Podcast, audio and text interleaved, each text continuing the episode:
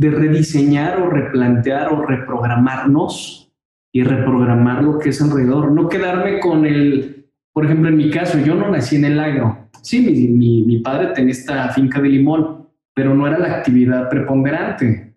Yo no nací en el agro, menos en los agroquímicos y menos llegué a pensar que me iba a convertir en, en, un agroempresario. No, hoy, por ejemplo, como, como consejero y como mentor. Entonces, para mí ese es un, un tema bien interesante que, que trato, no, que intento compartir y lo comparto.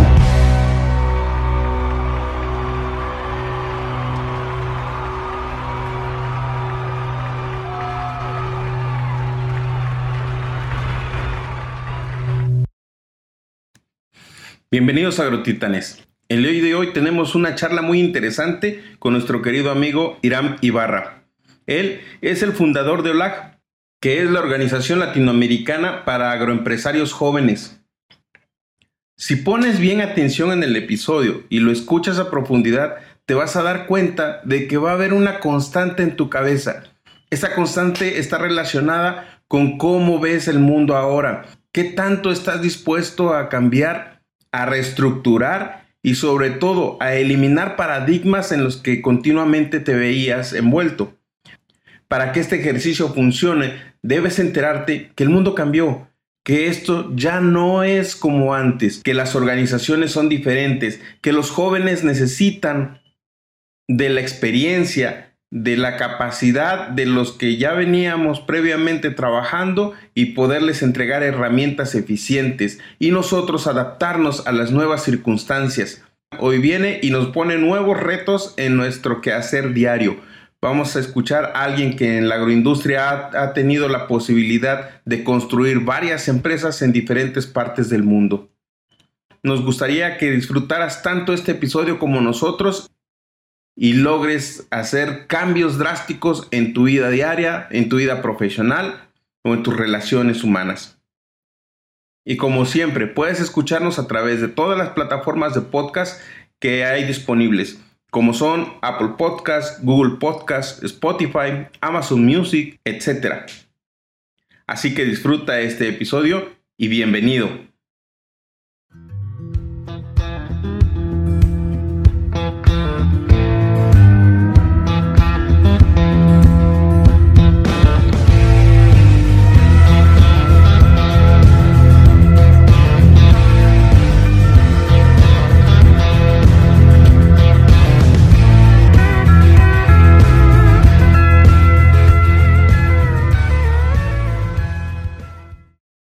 Quién es Irán Ibarra, cómo empieza Irán Ibarra, a qué se dedica Iván Ibarra, cómo, nos pudieras decir la historia de Irán Ibarra desde niño hasta la fecha eh, eh, actual que tienes, ¿no? Pues una gran pregunta y agradecido de que lo hagas.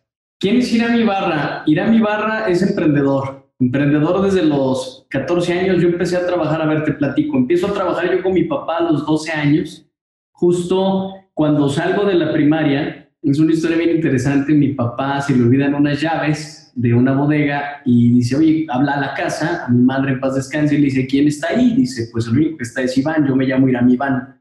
Y entonces, dice, oye, pues dile que se venga y que me traiga las llaves. Y para mí, yo marco un antes y después de eso porque fue la primera vez que yo me subí a una combi, no había camiones, a una combi. Y, y pues fue, imagínate, ¿no? Yo 12 años y para mí era como, ¿dónde estoy? Pero ojo con esto, a partir de ahí me di cuenta que sí podía, que podía subirme, que podía enfrentar un miedo, porque quieras que no, si así me había subido a camiones y demás, pero con mis papás, no yo solo. ¿Y por qué lo menciono así? Porque a partir de ahí comencé una historia de, emprendimientos de todo. Tiendas de ropa, tienditas de dulce, eh, florerías. Y mi padre y mi abuelo tenían una finca de limón entonces fueron de los primeros que tuvieron alta densidad de limón acá. Y pues nada, un día llegué yo y me vi, vi los limones tirados y le dije, oye, ¿y qué hacen con todo este limón? A lo que mi padre me dijo, pues algunos los regalo, otros los vendo, pero hay mucho tirado. Le dije, sí, eh, se echan a perder. Entonces volteó mi abuelo y me dijo, ¿los quieres? Y le dije, claro, son tuyos. ¿Y en serio? Entonces dije, bueno, fabuloso, ¿no? Entonces voy a venir mañana, los voy a juntar, los voy a cortar, los que haya, y de ahí los voy a vender. Yo hasta ahí lo veía fácil. Y lo hice, lo hice el otro día, llegué a las 5 de la mañana, levanté algunos, corté otros, no sabía nada de selección, no sabía nada de empaque, no sabía nada de venta. Entonces iban revueltos maduros con verdes de todos colores. Entonces llegué al mercado Felipe Ángeles, en un diablito le pedí a mi papá que me llevara yo ya manejaba en esa edad, pero no tenía licencia. Entonces iba con mi diablito y, y ¿qué sucedía? Pues que nadie me preguntaba nada, ¿no? O sea, si imagínate, era pasar un pelado ahí con, con limón. Y de ahí me fui al, tianguis. Un señor ahí, una bodega, un bodeguero me dijo, aquí no vas a vender. Dijo, te voy a llevar al tianguis, ahí es donde vas a vender. Entonces yo dije, pues vamos. Pero yo no sabía que era ponerme en la calle a vender. Yo no sabía eso. Y entonces pues nada, me prestó una lona, me prestó una báscula, me puse en el tianguis y yo dije, ¿y aquí qué? Y dice, pues el que estaba al lado de mí vendía libros y me dijo, mira chavo, si no gritas, no vendes. Y dije, pues yo no pienso gritar, o sea, no me frieguen, ¿cómo voy a gritar yo en el tianguis? No, o sea, a ver, ¿cómo? Imagínate la vergüenza, pena, lo que fuera, ¿no? Y platico esta historia porque a partir de ahí me di cuenta el valor de un peso, el valor de un peso el kilo de, limón costaba un peso. Paulatinamente vendí todo, vendí todo y, de ahí desayuné porque no había desayunado y paulatinamente lo que sucedió fue que aprendí lo que era eso, cuánto costaba, cuánto costaba ganar un peso. Y entonces, ¿por qué platico esa historia? Porque de ahí, te digo, fue el arranque de muchos emprendimientos. Después me meto a estudiar contaduría pública Termino con teoría pública porque yo quería saber todo este tema de números, quería conocer todo este tema de, cómo llevar una empresa. Eh, pues como te comento, vengo de familia comerciante, entonces imagínate. Y de ahí lo que sucede es que empiezo a ver estos números, termino la universidad y entonces me voy a trabajar un empaque de mango en el 2001 y en ese empaque de mango, pues yo llego como, como contador y empiezo a revisar todo, ¿no? Nóminas, números, costos y demás, hasta que llego al punto donde me involucro en otras áreas, me involucro en empaque, me involucro en corte, me involucro en transporte. El que era mi jefe en aquel entonces me regresa a Guadalajara, empiezo a trabajar con él en otros empaques que tenía en otros estados, Michoacán, Sinaloa, Nayarit. Y entonces de ahí empiezo a, a involucrarme más en el agro, me gusta, me voy al campo, empiezo a ver el tema de comprar fruta, entonces mandaba ya fruta al mercado de abastos de acá de Guadalajara, estuve en el mercado de abastos de Guadalajara, estuve en una bodega, siempre en la venta, en la comercialización. Y pues bueno, yo ya tenía ahí una mezcla, ¿no? Que era el tema de comercializar, el tema de saber números, de tener temas de, de revisar temas de impuestos, de estructura de negocio y demás de exportación, me metí a temas de exportación. Y después, en 2004, fundamos una firma de consultoría, HI Asesores, y entonces empecé a dar asesoría contable y fiscal. Yo soy contador público, como lo mencioné, asesoría contable y fiscal a los empacadores de mango. Y entonces, ¿qué sucedía? Que me daba cuenta que muy pocos hacían números, realmente un tema de costeo mm, pues malo o mal hecho que hasta la fecha se sigue, se sigue repitiendo eso, pero yo vi una ventana de mercado ahí. Entonces yo dije, ok, voy a firmar, voy a, constituir la firma y de ahí voy a dar asesoría a estos empacadores. Y efectivamente me fui y empecé a asesorar a los empacadores.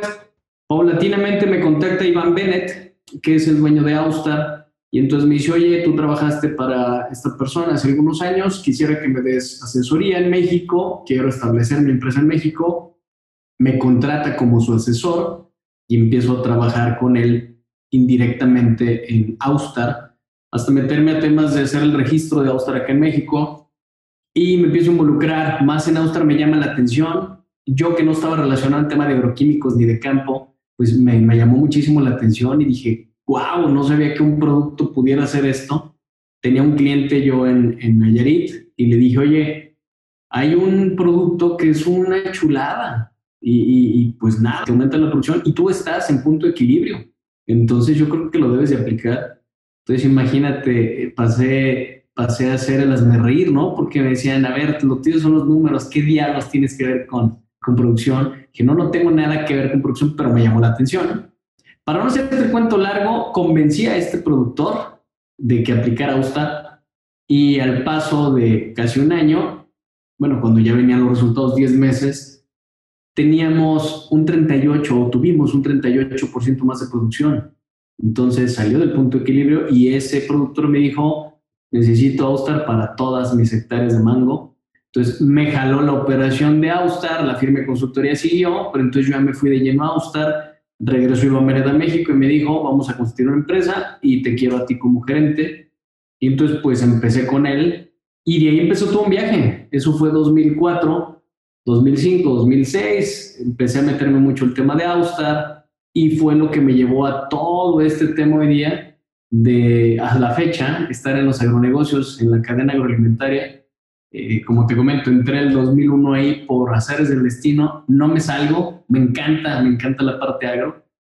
Y pues de ahí se desatan muchas más cosas, muchas, muchas más cosas. Quiero enfocar dos temas muy, muy, muy, muy interesantes que estás tocando. Una, la parte comercial y de decir desde un puesto hasta irte a exportarle a China, Japón, Asia, Europa, hasta donde tienes esa capacidad de hacerlo actualmente o de visionarlo. Sin embargo, quiero ver cuál fue tu aprendizaje cuando tú estuviste en ese tianguis, donde te diste cuenta, ahora sí dijeran un término, de tu nadidad, y que aprendiste de esa nada a poder crecer, güey.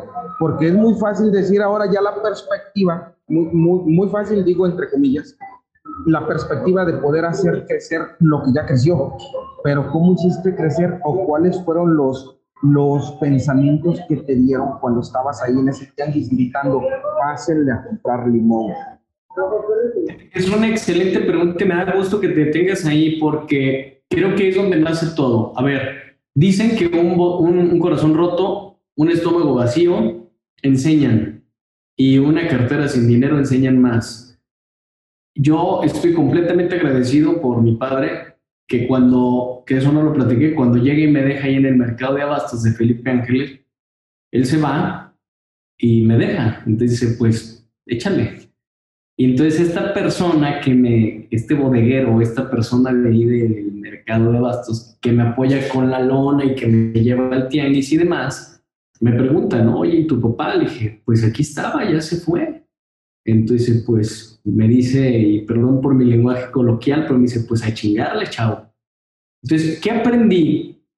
Una, que hay que enfrentar miedos. Dos, que no importa las circunstancias que se te presenten, ya estás ahí o ya estás aquí y hay que salir adelante. Y número tres, el valor de ganarse un peso. Déjame decirte que a las 8 de la mañana, porque yo llegué al Felipe Ángeles a las 5 y media, 6, a las 8 de la mañana que yo estaba en el tianguis, en ese momento me di cuenta que no traía nada para desayunar. Y yo dije, bueno, mi papá va a regresar, ¿no? No, no creo que sea tan, no creo que sea tan caramba como para dejarme aquí. Después dieron las 9, las 10 de la mañana y no llegaba. A las 10, cuando me dice, y se me quedó muy grabado, cuando me dice este, este señor, pues si no gritas, no vendes, eh, dije, no vendo, o sea, que venga mi papá y yo me voy. Pero el estómago y el hambre, el hambre es canija. Y después llegan a cobrarme la plaza. Tú sabes que hay que pagar una plaza ahí en el puesto del tianguis. Y en ese momento le dije, oye, yo no sabía, pero pues te pago con limones. Dice, no, no, no, o sea, tienes que vender para que nos pagues. Y entonces fue que enfrenté el mayor miedo, la vergüenza de gritar, pásele, pásele a peso el kilo, bla, bla, bla.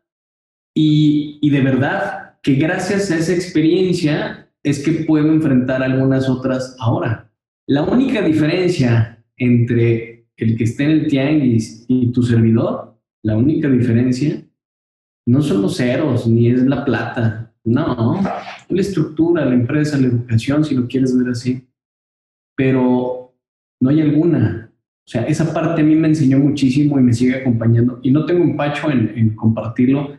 Hay quien inclusive cuando me toca compartirlo, en algunos empaques, en alguna parte donde me invitan a dar la charla, eh, esta charla, les digo, sí, no tengo empacho en decirlo, al contrario, estoy bastante orgulloso de haber, no inicié el tenis porque estuviera, eh, estuviera sin educación o porque tuviera una infancia mala, no, no, no, no, no.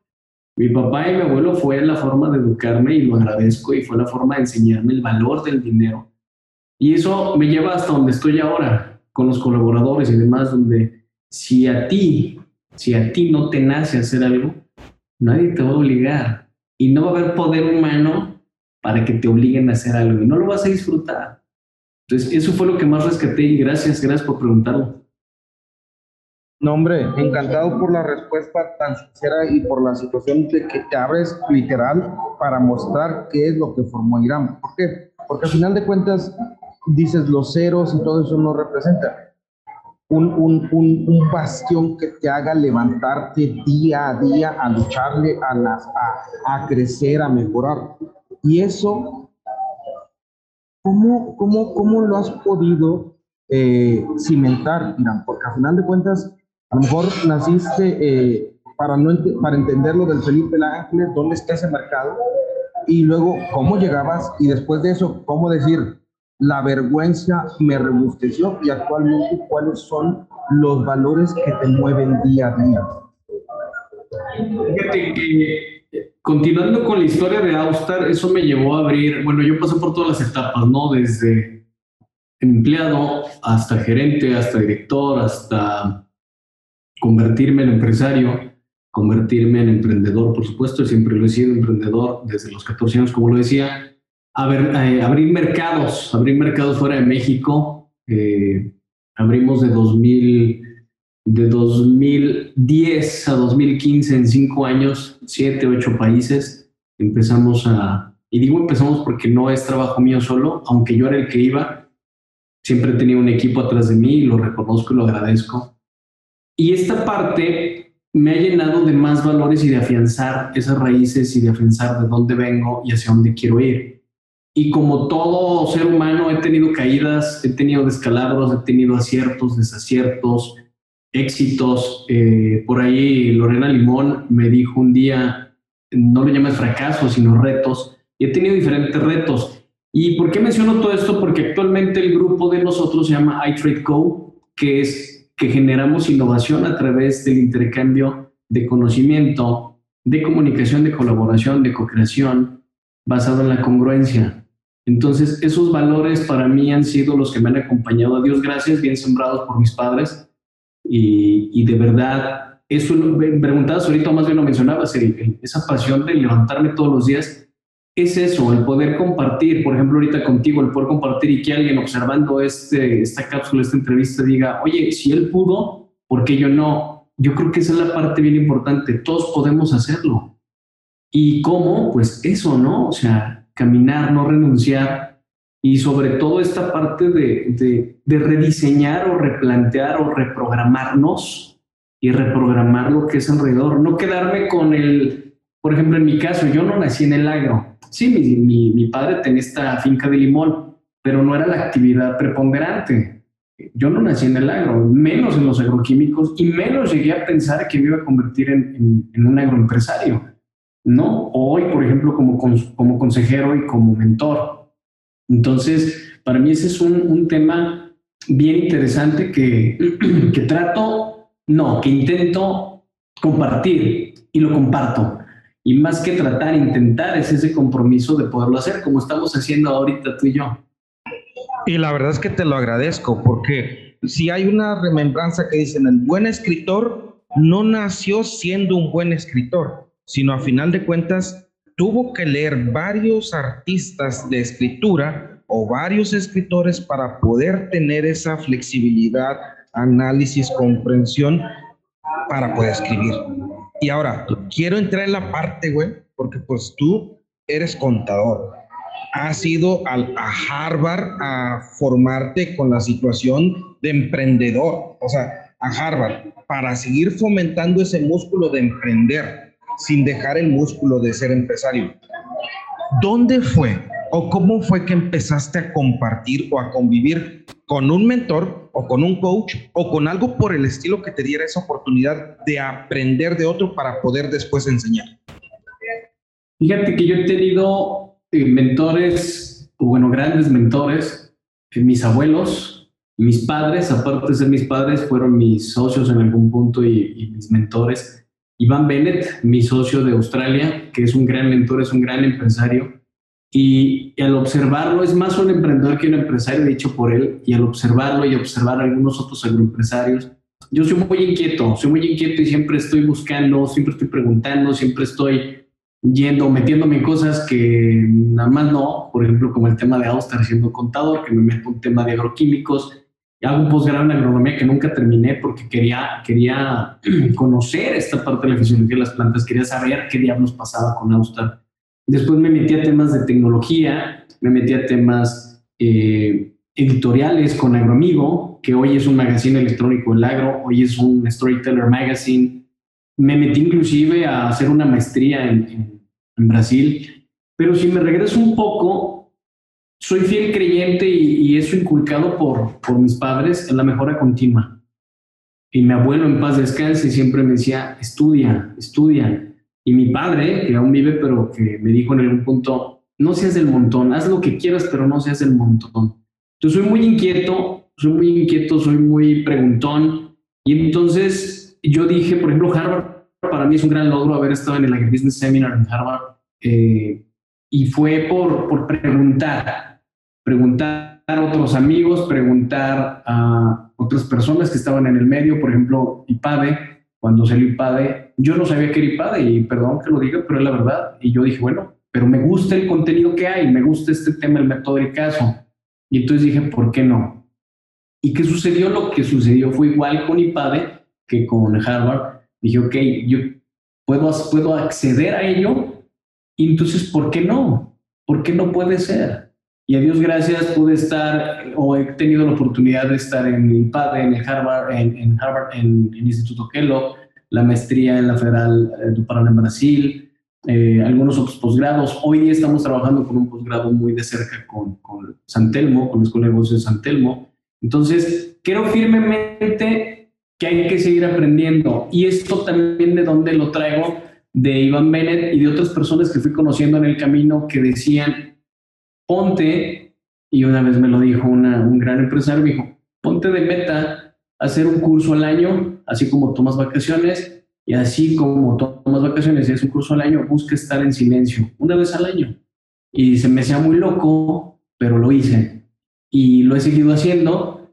Y después llegó a mí otro, otro gran coach que fue el que me, pues el que me inició con, con este tema del coaching fue una persona que conocí en Perú, que de hecho de eso se trata el, libro que escribí que se llama Life Machine, donde yo no tenía ni idea que era un coach, él me coacha por 21 días y empiezo a observar este cambio en mí. Pero observo el cambio no como gran empresario o emprendedor, no, no, no, como persona, como persona. Entonces me regreso a esta pregunta que hiciste, oye, Harvard y todo esto que has estudiado, pues es tan sencillo como, que, como querer estudiar algo diferente o, o aprender, aprender. Hoy sé que tenemos unos grandes beneficios el aprender algo nuevo, un idioma y demás, pero en ese momento era mi curiosidad. Simplemente soy muy curioso, muy, muy curioso. Y estoy tratando de ver eh, qué más puedo aprender o qué más puedo, de qué más puedo saborear, ¿no? Que el saber pues viene del saborear. Entonces, eso me agrada bastante. Y que eso a final de cuentas habla de la innovación personal. Es estar en constante movimiento, ¿no? Totalmente. Fíjate que ese concepto lo traigo desde hace algunos años con el tema eh, tal cual. Yo dije, a ver, yo hace seis años tuve un, un toque fondo con varios temas en cuestión personal y en ese momento me di cuenta que de nada servía las empresas, los emprendimientos y más si yo seguía igual yo como persona. Entonces me certifiqué como coach. Cuando hice la, la maestría en Brasil, eh, mi, mi, mi, tesis fue OLAG, el constituir OLAG, el hacer o el constituir la Organización Latinoamericana de Agroempresarios Jóvenes, que hoy es una realidad. Hace tres años la constituimos, pero cuando terminé la maestría dije, bueno, cómo dejas y aportas ese, ese granito de arena, ¿no? Y entonces en ese momento me doy cuenta cuántos jóvenes en el agro, y no en el agro solamente, cualquier sector, cuántos jóvenes les dan plata, les dan capacitación y demás, es decir, les dan, les dan, les dan, les dan, les dan, y no son bien aprovechados. Cuántas startups se quedan ahí en el camino. Y yo me voy más a un tema humano, me certifico como coach en un sistema israelí que se llama Points of View, y me voy a Nueva York y hago ese, esa certificación en Points of View, me formo como por parte del MIT como formador de emprendedores, soy mentor y empiezo a darme cuenta, entonces dije transformación digital, va por ahí. Fundamos una empresa, una empresa que se llama ITAG, Innovación y Tecnología para los Negocios, donde diseñamos temas de aplicaciones y demás, y dije, va por ahí, y tampoco era. Y entonces me voy y empiezo a trabajar en esta mezcla entre el tema tecnológico y el tema blando, es decir, habilidades blandas y duras. Y entonces un día le doy coaching a un empresario en Brasil y él me bautiza como agribusiness coach. Él me dice, Boseo va a ser mi, mi agribusiness coach. Me gusta y empiezo a trabajar sobre eso y de ahí compruebo exactamente que de nada sirve cualquier título si yo, yo, Irán, como persona, no cambio, no soy innovador, y entonces ahí empiezo yo con un tema de innovación personal, justo, justo en esa parte. Eh, después y, y, fíjate, y esa parte me trae bien, bien, bien emocionado de conocer, porque a final de cuentas hablas de la parte social. O sea, quiero, quiero, quiero ver que estás hablando de lo que es la parte social, la parte intelectual, la parte cognitiva. ¿Cómo entró Dios, güey? Ahí cómo lo viste manifestado o cómo viste manifestada esa parte de la esencia de volverte parte del espíritu, parte del universo, no que el espíritu y el universo conspira contra ti. Totalmente, y es una gran pregunta, ¿eh? Cuando llego a esta etapa que justo iba a mencionar, que llego hace seis años y tengo este gran cambio en mi vida, en ese momento empiezo a darme cuenta que la parte empresarial y la parte de emprendimiento tenían más peso que otras.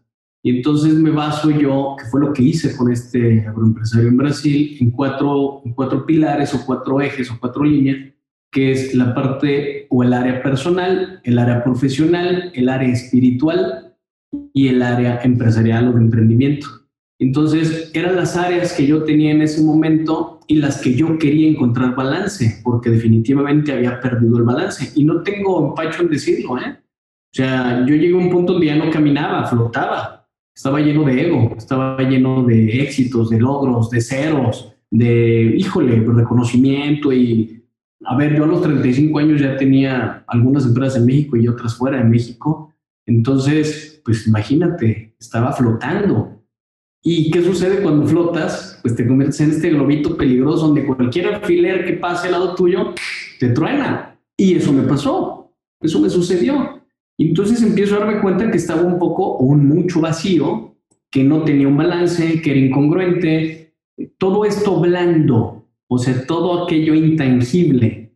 Y digo, ah, caray. Entonces empiezo procesos de terapia, estoy con un coach, con un mentor, no dejo de, emprender, por supuesto, no dejo de, de seguir haciendo esta actividad que me encanta, pero sí me doy cuenta de algo, me doy cuenta que estaba vacío, y me di cuenta una vez más que no tiene balance. Y me di cuenta también, y me gusta mucho esta frase de la espiritualidad, que dice que no es acerca de lo que necesitamos, perdón, no acerca de lo que tenemos y de lo que no necesitamos. Y como lo dice, ¿no? Un ser, o lo que acabas de decir, un ser espiritual tiene que ver con esto no tangible. Y me di cuenta que era momento de ir hacia adentro. Escribo un libro bueno, esto viene que me voy al Instituto Kellogg a hacer un, un, programa de Latin American Managers y el facilitador, voy y le digo, oye, quizá tú me puedes ayudar porque fíjate que mi equipo es una bola de idiotas, así le dije. Y me dijo, qué interesante.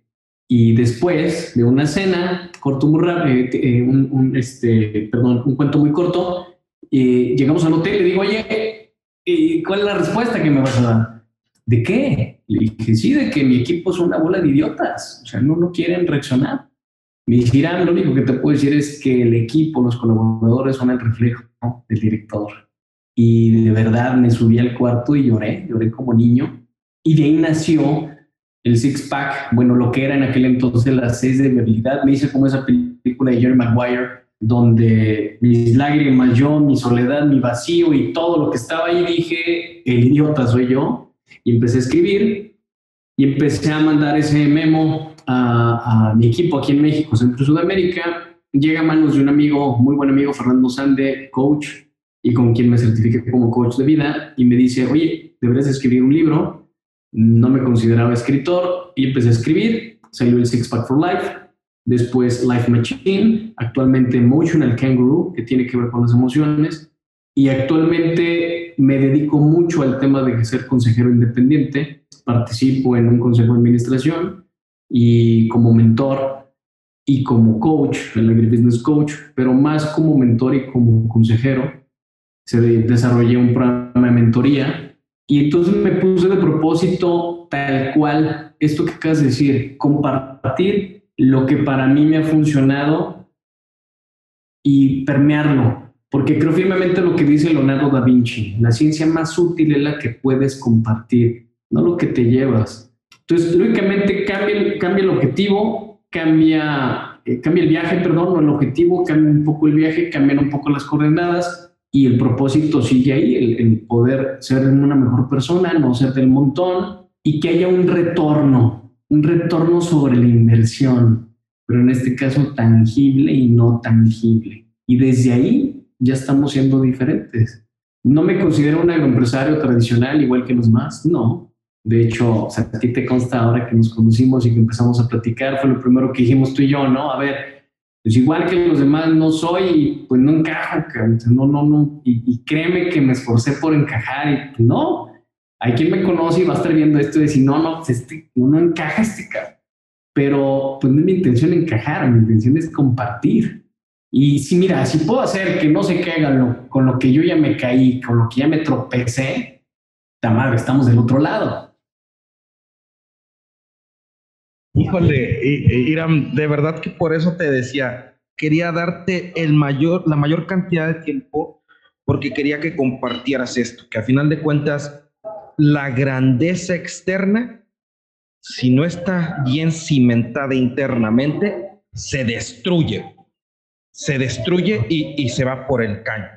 Y ahora, ya ahora sí, güey, porque ya lo he repetido dos, tres, cuatro veces, que es Austar. Y ahora, no quiero entender porque sí sé que es Austar, que es a final de cuentas el, un producto que va a, impactar directamente a, la producción o a tener una mejor producción, pero ¿qué te enseñó Austar como químico? ¿Qué te enseñó de poderte quitar los pies y empezarte a darte alas para poder irte a otras latitudes como es, Australia, como es Brasil, como es Latinoamérica, como es eh, Estados Unidos?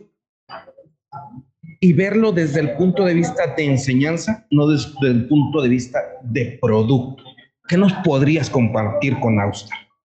Fíjate que definitivamente yo Irama antes de Austar y después de Austar, en una de mis conferencias, porque paulatinamente me empezaron a pedir que compartiera esto y paulatinamente lo empecé a hacer, me empezó a gustar y yo agradecido de poderlo, de poderlo hacer. ¿Por qué? Porque con Austar es, es, es donde empieza el viaje completamente diferente a ver, vengo de con Austria de empezar con un australiano que, pues para empezar, Australia, los australianos, los ingleses, ya sabes, es muy correcto todo.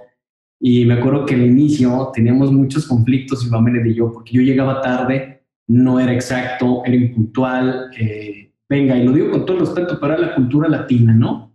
Donde él me decía, haz esto, y yo le decía, no, no entiendes, aquí es México. Tú, esto no va a funcionar, esto es México. Me decía, y él lo decía, me, y lo sigue diciendo. Dice, ¿te acuerdas cuando me decías esto es México? Y le digo, sí. Entonces, un día llega él y me dice, ¿sabes qué? O te reprogramas o te voy a despedir.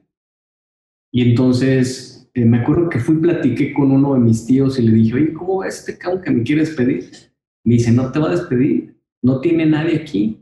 Entonces, fíjate, número uno, ahí hay un tema bien interesante. Empiezo a escuchar lo que no debería, porque acá somos bien dados a eso. Ah, la cultura, la cultura latina, perdón, pero la verdad. Y entonces, ¿qué sucede? Yo seguí impuntual, seguía no siendo exacto, aunque daba resultados porque eh, soy vendedor y entonces el que vendiera yo. Y un día llegué y me dice, ¿sabes qué estás despedido? Y dije, ¿por qué? Dice, porque van tres veces que llegas tarde. Y yo vengo dos o tres veces al año y es increíble que llegues tarde. Y yo, sí, es que tú no entiendes mi casa, mis hijos, mi papá, los compromisos, bla, bla, bla, bla, bla. Y entonces yo dije, eh, me va a hablar. Pasó un día, dos días, me habló. Y entonces me acuerdo que fui a platicar con mi papá y le dije, ¿sabes qué sucedió esto? Me dijo, pues vas a ir y si de verdad te importa ese trabajo, le vas a pedir perdón. Y vas a tener que hablar con él. Y entonces fui, hablé con él y me dijo, tienes que reprogramarte. Ya te lo había dicho.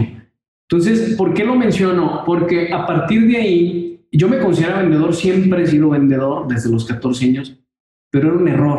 Sabía vender mm, de alguna forma, pero no era un vendedor profesional. Entonces, recibí capacitación de él, de otras personas, amigos de él en Australia, una persona en Londres, y, descubrí que lo que yo sabía no era en realidad nada. Después me metí a temas de PNL, neuroventas, neurociencias, neuromarketing, hice un diploma en epigenética, bla, bla, bla. Todo a cambiar una, una forma de pensar, una reprogramación, hacer cosas diferentes. Y entonces llegué a la conclusión de esto. Austar, más que un insumo, es una inversión. Austar es el único producto a nivel mundial, porque nada más hay dos, Sculptar y Austar, que te puede dar hasta un 300% de retorno sobre la inversión. Hay casos de 1000% en Brasil. ¿Y cómo se logra eso? Es un proyecto.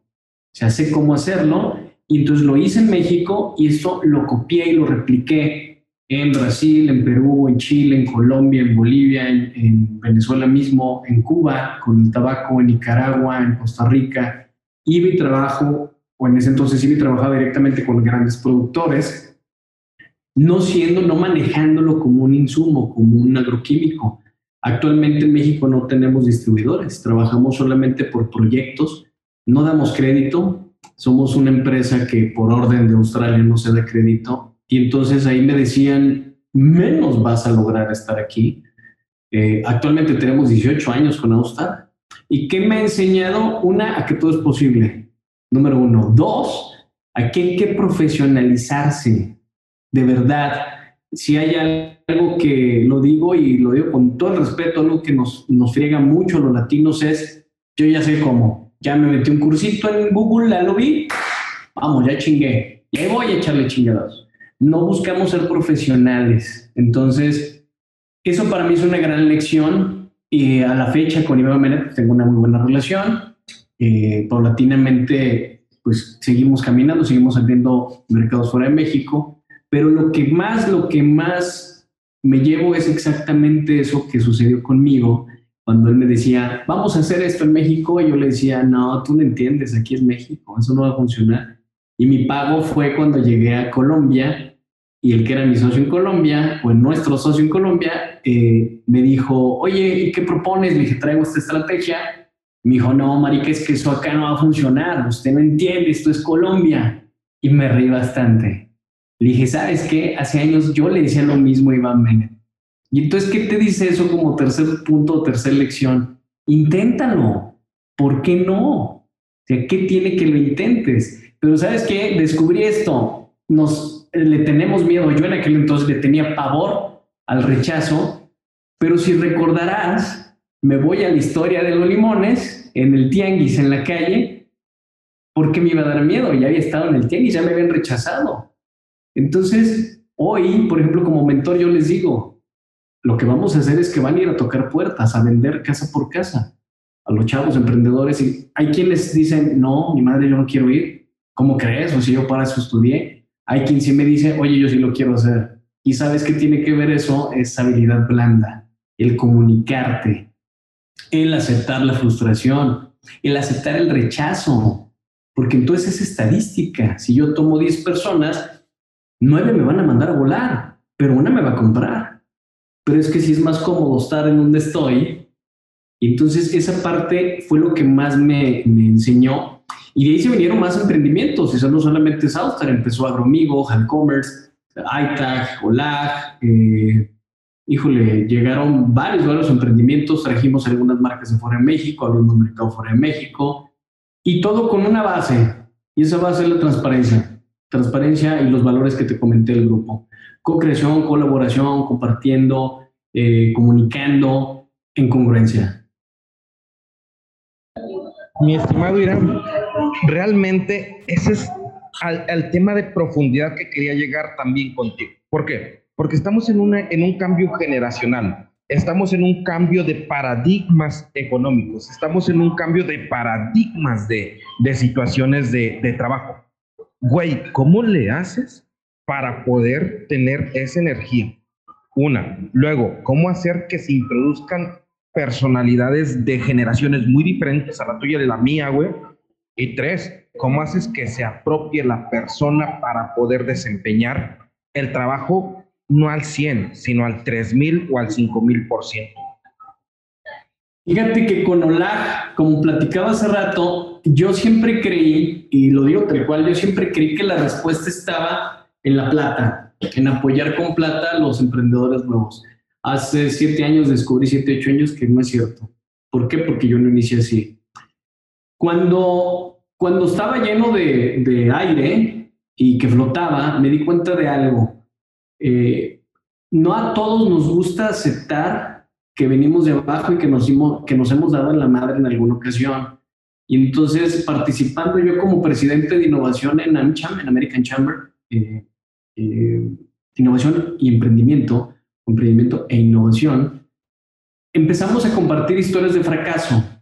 Y entonces en estas historias de fracaso, no todos queremos ser vulnerables, pero cada uno de nosotros, cada uno de nosotros, tiene historias que nos han llevado a tocar el piso, a tocar el suelo. Y en ese momento seguimos adelante.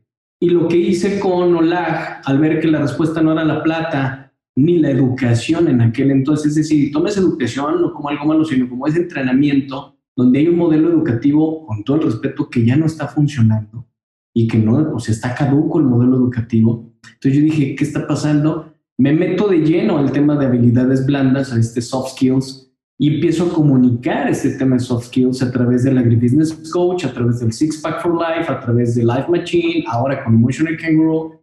Pero hay una parte bien importante y es ser honesto, ser honesto. O sea, yo no lo sé todo, ni quiero saberlo todo. No tengo la razón, no, no la quiero tener, no quiero ganar. ¿Y cómo transmites, decías, este tema energía? Principalmente otorgando libertad. Estamos en un sector tú y yo donde, y lo voy a decir con todo el respeto para quien me está viendo, porque no todos los, no todos los que van a ver esto les va a caer bien, pero a ver, y lo digo con toda honestidad, señores, los señores feudales ya se acabaron. Sea, este tema hoy día es de colaboración. No es de ser yo el jefe y los demás son una bola de idiotas. O no saben, o tengo que ver por ellos. No, no soy ya el papá, el patriarca. Yo tuve muchos colaboradores, muchos empleados, llegué a tener casi hasta 100 empleados entre México, Centro y Sudamérica. Y hoy, hoy, hoy no tengo empleados. Hoy el grupo no tiene empleados. Hoy yo ya no soy CEO. Hoy no hay director en el grupo y eso te va a sorprender, pero le apostamos al emprendimiento. ¿Y cómo hacemos? Compartiendo, siendo humanos, siendo humanos, siendo personas con miedo, aceptando el miedo, aceptando que no lo sé todo y prefiero colaborar contigo. Prefiero hablar con eh, algún agroempresario y decirle, oye, no sé cómo hacer esto, cómo lo hacemos juntos. Eh, justo antes de iniciar esta entrevista, estaba platicando con una persona en Argentina y me dice, oye, ¿cómo atacamos el cambio generacional? ¿Qué estás haciendo tú? Yo lo estoy eh, enfrentando, atacando desde siete ejes que hacemos en OLAG, que es soft skills, comunicación, emprendimiento agro, transformación digital, los 17 objetivos de la ONU, que es bien importante, autogestión, que ahí está Pancho Mora con autogestión increíble en el agro. Cuando alguien dijera, ¿cómo diablos va a hacer autogestión en el agro? Bueno, se lo está haciendo y vinculación. Y esa parte de vinculación, oye, ¿y dónde queda la parte química la parte biológica la parte de apoyos del campo, en el gobierno y esto y el otro? Honestamente no funciona. Perdónenme, pero no estoy diciendo que no lo necesitemos, estoy diciendo que hoy por hoy lo que las empresas necesitamos es un liderazgo diferente. Y no estoy diciendo que yo tengo la verdad absoluta, no, la verdad es que como lo dije, no lo quiero ni tener pero si damos esa libertad y esa oportunidad, todo va a cambiar. estuve con Agrícola Los Cerritos y de verdad sorprendido que ellos tienen un, área de cambio generacional, tienen un, proyecto ahí, como lo hice con Juan Valdés en Colombia, como lo hice con varias empresas, decir, oye, qué padre que estés manejando esto, pero ahora a través del emprendimiento, y es darles oportunidad. Tal parecería, Didier, que, que los que estamos en una posición ya, lo digo con, con toda humildad, una posición de, de directores o de agroempresarios, pues olvidamos que venimos de abajo. Y si tú lo pones en espejo, es lo que está pasando con las familias. Se nos olvidan los papás que también fuimos chavos de 5, 6 años, 10 años, 12 años, que fuimos adolescentes, que también la cagamos, que también hicimos cosas que nuestros papás decían, ¿cómo diablos haces eso? Pero pues ese ser humano, ¿no? Y ya el, el tema tradicional que viene desde antes no está mal. Pero a ver, pregunto esto, porque es un eterno preguntón. Si todo está cambiando, ¿por qué nosotros no? ¿Por qué seguimos esperando, como dicen, a que regrese esta, esta normalidad que teníamos antes? No va a regresar. Entonces, ¿qué pasaría si lo empezamos a transmitir? Como esto que estás haciendo tú y te felicito a través de historias, de conocernos. Porque entonces una cosa lo que ves en redes sociales, en los artículos, lo que ves en las reuniones, ¿no? De empresarios o, o de universidades y demás, escuelas de negocio. Pero lo platicamos tú y yo. Antes que cualquier cosa, somos seres humanos y tenemos temas y, y todos pasamos por etapas diferentes. Muchas, muchas, pero muchísimas gracias por tanto que nos estás compartiendo, mi estimado Iram. Realmente casi, casi le haces honor al, al significado del nombre, ¿no? Que es el arquitecto de Dios, Iram Aviv, era el arquitecto de Dios. Y, y, y, creo que estás haciendo una arquitectura o moldeando ciertas realidades de una forma más, más justa, más amable, más hacia las habilidades que den esa pasión por desempeñar nuestro trabajo. Y me gustaría preguntarte algo, mi estimado Iram. Si el día de hoy empezaran tu biografía, ¿con qué frase empezaría? Fíjate que cuando estuve en, Harvard, uno de los grandes regalos fue que conocí a Robert Keller, que era, no sé si sigue siendo presidente de una fundación de Bill Gates. Y, y paulatinamente fuimos a cenar, llegamos a su hotel, estábamos en el lobby tomando café, y volteó y me dijo, bueno, nos dijo, éramos un grupo de mexicanos que estamos allá y que estábamos también haciendo el mismo programa. Y dijo, pues siéntanse afortunados de cómo están acá y qué están haciendo porque no todos tienen esa oportunidad. Después yo crucé algunas palabras con él, eh, separado, o aparte, y me dijo, oye, Irán, ¿te puedo preguntar algo? Me dijo, ¿cómo te gustaría que las personas te recuerden cuando tú ya no estés acá? Y me hace mucho sentido con lo que me preguntas ahorita. Fue una pregunta que que me grabó, se me, me marcó. Y le dijo, si no tiene la respuesta, me la das después. Y le dije, no, sí la tengo. Quisiera ser recordado como la persona que aprendió, se cayó, lloró, tocó fondo, pero se levantó y pudo compartirlo a los demás como alguien que aprendió un poco más de la vida porque mi paso es algunos años. Y ahora que me lo preguntas, eh, la realidad es que Dicen que todo lo que sucede en tu vida tú lo deseas. Y en aquel momento fue una etapa antes de que yo tuviera este, pues esta disyuntiva de mi vida que fue en el 2015. Y la verdad es que más que se iniciara con una frase, yo, yo, esta experiencia me acompaña desde ese entonces. Y es exactamente lo que trato de hacer, Didier, de compartir, de co-crear, de colaborar, y de no quedarme con lo que voy, con, lo que voy aprendiendo. Y mi abuelo en paz descanse decía, recuerda que la vida es ir construyendo puentes, no los destruyas. Y esos puentes son cada persona que vamos conociendo. Entonces de ahí yo tengo una regla y es con mis colaboradores, con quien pase por mi vida o yo por la de ellos, es verlos, verlos a los ojos y no agachar la mirada. Y para eso tengo que cuidar lo que hago o lo que pienso, lo que digo y lo que hago, lo que siento.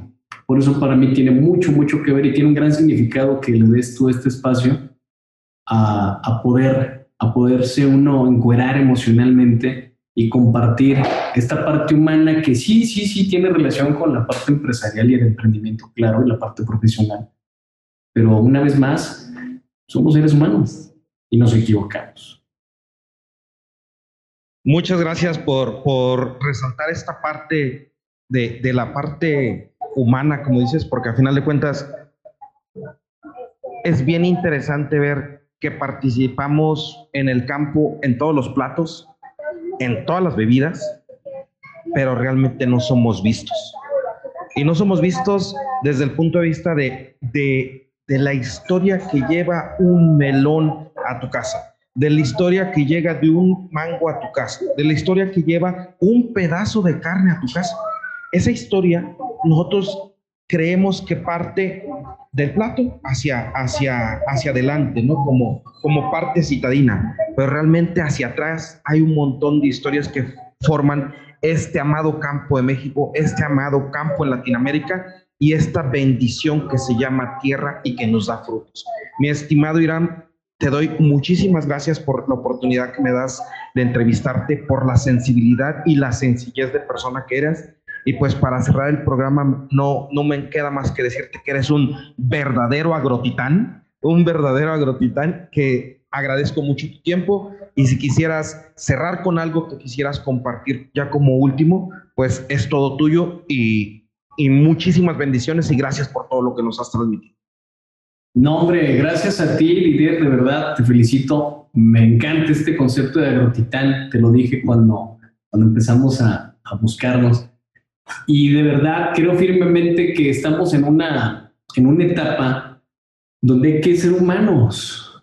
Eh, lo nuevo es ser humano y no, que no, en mi opinión, en mi opinión, que no haya empacho en decir, pues la he regado, pero híjole, la vida nos regala una gran oportunidad que es poder cambiar, poder cambiar. Mi abuelo decía, no eres un árbol, muévete y es un tema de elección. Entonces, yo les dejaré una pregunta para cerrar. Y esa pregunta sería, si cada uno de nosotros somos una marca, ¿la comprabas? Si yo fuera una marca, ¿la compraba? Hoy sí. Si me preguntabas hace seis años, no. O una, una gran pregunta que me hicieron a mí que me hizo cambiar mucho y fue eso. ¿eh? ¿Vivirías con alguien como tú? Y créeme, cuando me lo hicieron, me reía de nervios y esos, esa risa después se convirtió en llanto porque me dio mucha nostalgia y mucha tristeza saber que yo no viviría conmigo. Hoy sí, hoy sí, pero ¿cuántos de nosotros nos detenemos a hacer esa pausa? Muchísimas gracias, les mando un abrazo, te mando un abrazo y felicidades, porque también eres un agrotitán y el fundador de los agrotitanes, entonces Muchas gracias. Gracias por la invitación a compartir. Gracias a ti, amigo. La verdad es que encantado, Irán. Y, esperemos siguiendo, ver esto. Si el día de mañana pudieras participar en un café agrotitán, que es ahora sí un live como tal, en un Zoom, donde entran bastantes personas para, para que le transmitamos esto y, este, y que tengamos ese foro de de la retroalimentación, ese foro de la pregunta, ese foro de poder compartir de viva voz hacia la persona que lo quiere escuchar o que lo quiera ver. Totalmente. No, hombre, yo puesto, yo puesto y, cualquier cosa, pues bueno, aquí estoy a la orden. En Instagram estoy como Irami Barra, tal cual, H-I-R-A-M, Irami Barra, que es donde me pueden localizar, o mi página que es hibarra.com. Entonces. Y además en el, en el LinkedIn que estás como Irán Ibarra. Discúlpame que no te había preguntado la, la, forma de contactarte. Gracias por compartir. No, sí, ahí estoy en el LinkedIn como Irán Ibarra. Entonces, de verdad, lo que yo pueda aportar, lo hago con todo gusto. No tengo todas las respuestas, pero sí tengo todas las preguntas. Muchas gracias, mi estimado Irán. Te agradezco mucho, Carran. Gracias. Gracias, éxito. Igualmente, buen día. Gracias. Bye.